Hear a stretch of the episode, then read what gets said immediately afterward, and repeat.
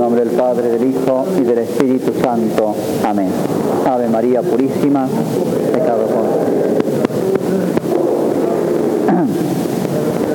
Queridos hermanos, hoy nos toca meditar sobre un tema muy poco conocido, aún entre los cristianos. Incluso uno a veces después de explicar esto dice, uy padre, yo no sabía.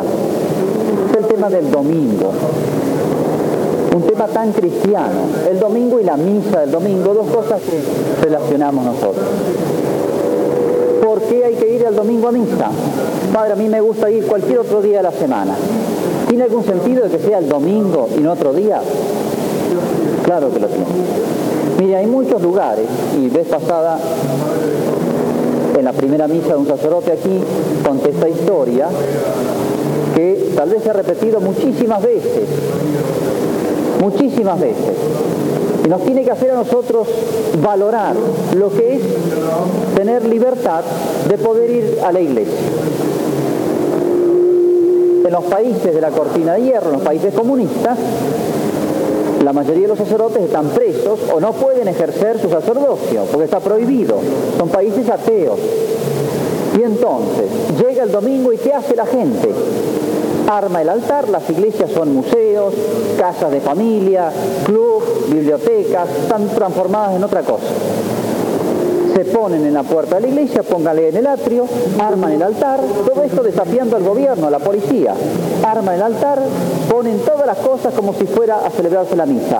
Pero no hay sacerdote. No hay sacerdote. Rezan todas las oraciones como si estuvieran en misa. Y al llegar a la consagración, un gran silencio. Como diciendo, aquí hay un lugar que nadie lo puede ocupar, nadie lo puede llenar hasta que termina. Pero no hay ningún sacerdote tampoco que al final de la misa les dé la bendición y les diga podéis ir en paz. Nada de eso. ¿Cómo sienten estos pueblos que tienen fe la ausencia del sacerdote? ¿Cómo les duele?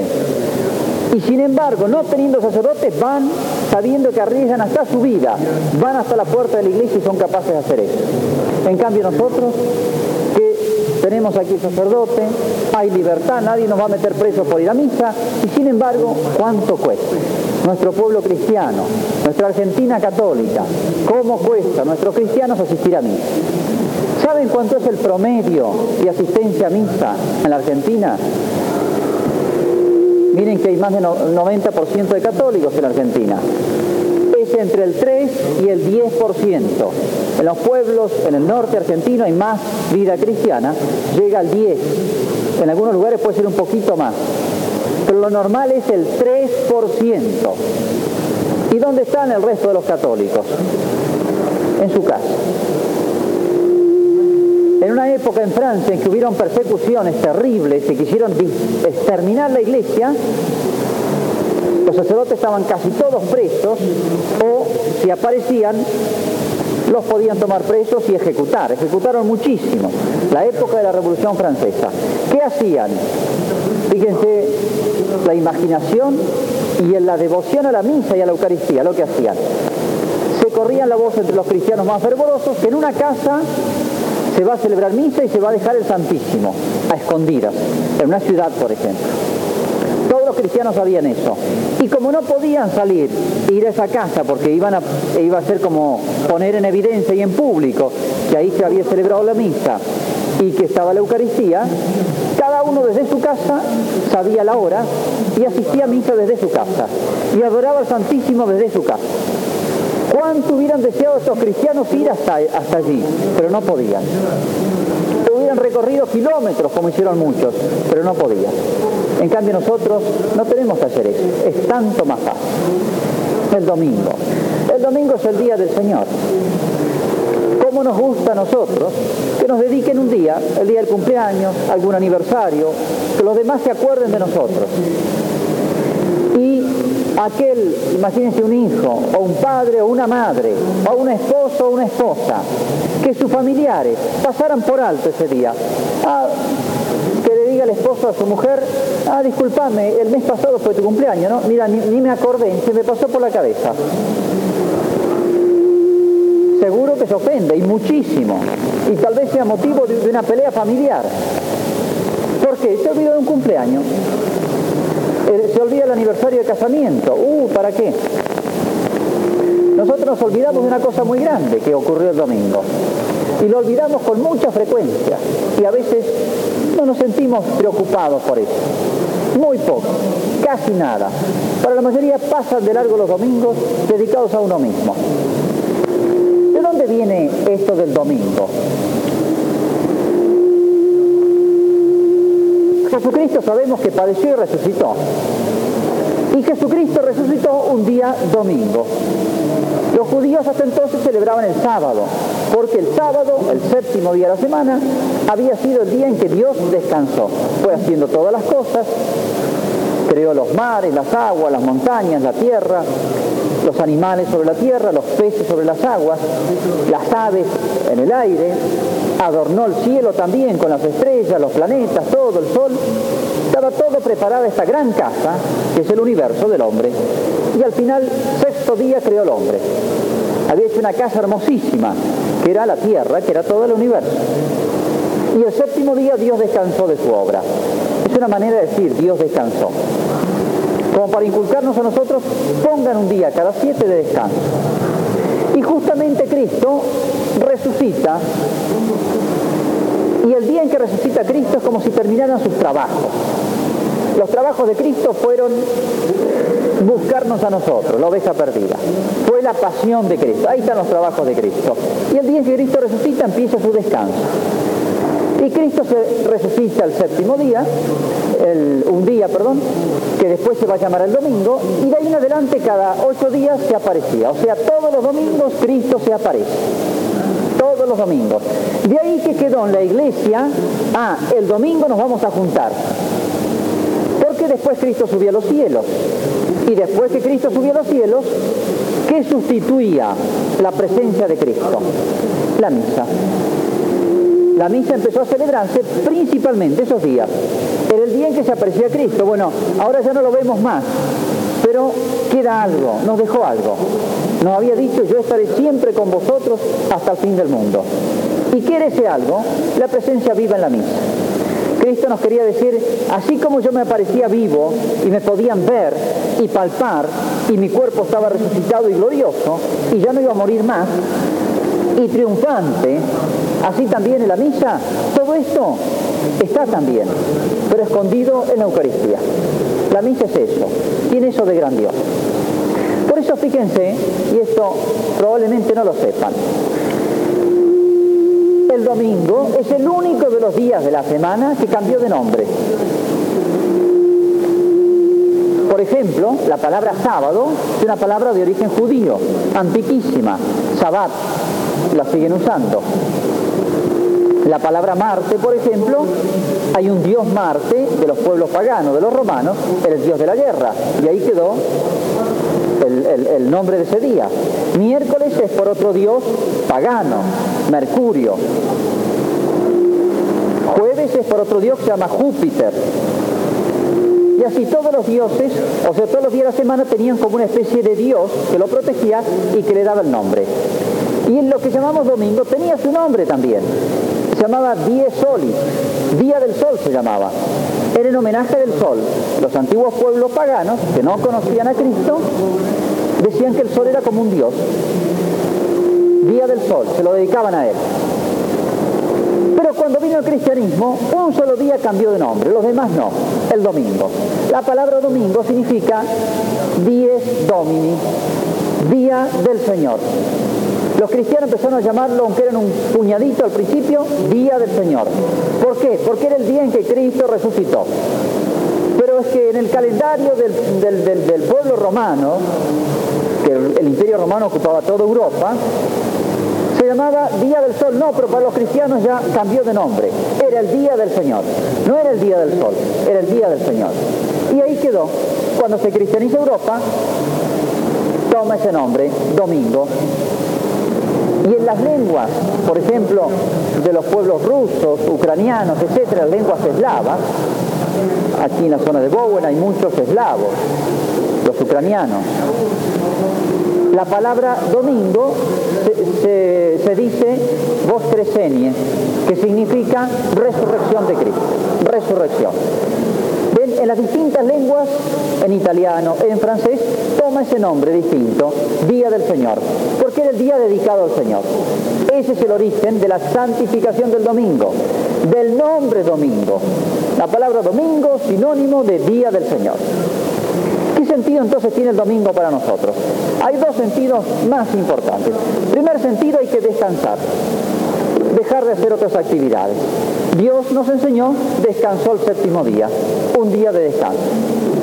Segundo sentido importante para el domingo, se aparecía Cristo. Y cada vez que se aparecía Cristo, ¿qué hacían los apóstoles? Dejaban de hacer todo lo que estaban haciendo. Una vez estaban pescando, se aparece Cristo y dejan todo. Es el día dedicado a Jesucristo, el día dedicado al Señor. Por eso, ¿qué hay que hacer el domingo en cristiano? En primer lugar, el domingo hay que descansar. Eso no nos cuesta mucho, pero hay que saber descansar. Hay algunos que se van la mano para un lado y otros se les van la mano para el otro. Unos descansan demasiado, no quieren trabajar nunca. Hay otros que trabajan demasiado. Y el hombre no está hecho para trabajar. El padre, ¿qué está diciendo? Hay que ser vago. No, el hombre está hecho para cosas mucho más grandes. Miren, en la vida eterna, en el cielo, no va a hacer falta trabajar más. Es puro descanso. No va a haber que estudiar más, no va a haber que ir a la escuela, a los chicos les gusta esto. No hay que fatigarse, absolutamente, es como un descanso eterno. El cielo es eso. Lo que sí se va a hacer mucho es tratar con Dios, con la Santísima Trinidad, como quien trata con un amigo. Va a ser puro momentos de felicidad, de descanso, de reposo. En, en, la contemplación, en el conocimiento, y en el trato y en el amor a Dios. Y entre nosotros. El hombre no está hecho para ser un burro de carga, trabajar como bestia hasta que ya el cuerpo no dé más, ¡bum! cayó muerto. Vivió y murió su vida y, y terminó su vida trabajando. El hombre no está hecho para eso. Hay que saber proporcionar. Acuérdense una vez, y Cristo observó esto. Cristo indicó que no hay que trabajar de más. Una vez tenía una casa muy amiga de él, una familia, la familia de Lázaro, y él lo visitaba, lo visitaba con frecuencia. Una vez llega a la casa y hay mucho trabajo. Dos hermanas que se encargaban de las cosas de la casa, una deja los trabajos y va a atenderlo a Cristo. Se ve que Cristo ha pasado un rato ahí, una tarde de descanso, y esta mujer, que se llamaba María, deja todas las cosas de la casa y lo atiende a Cristo, lo escucha a él. Le habrá hecho preguntas, Cristo le habrá enseñado tantas cosas. La otra hermana siguió trabajando, había muchas cosas que hacer. ¿Y Cristo a quién pondera? ¿A quién elogia? ¿A la trabajadora o a la que se puso a los pies de Cristo a escucharlo? Aunque nos parezca mentira, elogió a la que estaba, a la, no a la que estaba trabajando, a la que estaba, por así decir, de vaga como Cristo eligió la vagancia, no. Dejó de hacer otras cosas para atenderlo a Jesucristo. No es trabajar eso, es dedicarse a Cristo. Eso es mucho más importante que el trabajo. Muchísimo más importante que el trabajo. Y le dijo a la otra, Marta, te afliges y preocupa por muchas cosas. Y hay una sola importante. O sea, hay una que es la más importante de todas. María, la que estuvo atendiendo, escuchando y hablando con Cristo, eligió la mejor parte. Muchos creen que, no, yo no voy a misa porque yo soy hombre de trabajo y estoy todo el día metido en mi trabajo, y yo, como diciendo, yo soy superior a los demás. No está bien eso. Hay que saber parar, porque el cuerpo lo necesita, pero mucho más porque el alma lo necesita. No somos como los animales. Un animal exíjanle los siete días, todo el mes, todo el año. El hombre tiene inteligencia y tiene voluntad y tiene Dios. Y hay que dedicarle tiempo a Dios. ¿Qué hay que hacer entonces? En primer lugar, el domingo, descansar. Descansar de los trabajos. Pero no es solamente el descanso. No es solamente el descanso. Tiene que ser un descanso para dedicarlo un poquito a Dios. Por eso, segunda cosa importante, el domingo, vida de familia, vida de trato con los amigos. Lo quiere Dios eso vida de familia. A veces, en fin, los horarios no coinciden de todos los en la familia. Hay costumbres muy buenas. A veces algunos padres quieren que el domingo coman todos en la casa. Y son tiranos en eso. Y me parece bien. Y me parece bien. A veces se cruzan. O a veces se está comiendo, y es una mala costumbre, se ha prendido el televisor. Desune toda la familia. Hay que apagar el televisor para que la familia pueda tratar, puedan conversar. Eso lo quiere Dios. Eso sería lo mejor hacer el domingo. Es muy bueno. La familia está fundada por Dios y ahí tienen que aprender a cultivar valores humanos y valores cristianos. Y en tercer lugar, y esto quiero hacer algunas aclaraciones, la misa del domingo. El domingo es el día del Señor, no es solamente día de descanso, el cuerpo lo necesita, pero el alma necesita no solamente descansar, sino que, mejor dicho, el alma descansa tratando con Dios. Lo mínimo que nos pide la iglesia es esto, la misa del domingo. Eh, padre, tengo tantas cosas que hacer. ¿Saben cuántas horas tiene la semana? 168. Jesucristo nos pide una, una hora sobre 168 menos del 1%. Y, padre, no tengo tiempo. Una sobre 168. No lleva más de una hora la misa el domingo, entre ir y venir y todo. ¿Qué? Nada. Cristo se aparecía el domingo, como se apareció en la casa de sus amigos, Lázaro, Marta y María, y estuvo mal Marta en seguir trabajando. Tenía que dejar todo. Hay que saber parar un poquito. Miren, a veces hacemos sagradas tantas cosas y que no son sagradas. El novio. El jueves le toca visita a la novia. Sagrado, no falta nunca. Ojalá para la misa el domingo sea tan puntual. Pero no se disculpa ni, ni cuando está enfermo. Puntualísimo, infaltable, obligación sagrada. En cambio, para Dios siempre tiene algo que hacer. O esa mujer que le gusta la telenovela, llega a las 5 clavado, que desaparece, no tiene que haber nadie en la casa, ahí sí que tiene tiempo, clavado, escuchar la telenovela, no se pierde un capítulo. ¿eh? O el esposo clavado, ir al club, clavado el partido del domingo, clavado esto, pero obligaciones sagradas. Y las obligaciones sagradas, en serio, no hay tiempo, siempre hay un pretexto hagamos sagrado lo que es sagrado en serio. Y lo demás, si lo dejamos alguna vez, no hay ningún problema. Hay que darle importancia a las cosas más importantes. Primer lugar, segundo lugar, tercer lugar, hay que hacerse un orden. Si ponemos patas para arriba ese orden, así anda el mundo, así andamos nosotros. Y el día en que Dios nos llame aquí, vamos a golpear allá, ahora apareces, no apareciste en toda tu vida, a los empujones y ahora golpea la puerta del cielo, vamos a quedar medio mal pidiendo limosna en ese momento. Padres, que usted sabe, en el campo hay tanto trabajo, quiero hacer una aclaración. O algunos padres estuve enfermo. Y muchos van a confesarse, falté a misa el domingo. ¿Por qué? Y estuve, me operaron y estuve internado en el hospital.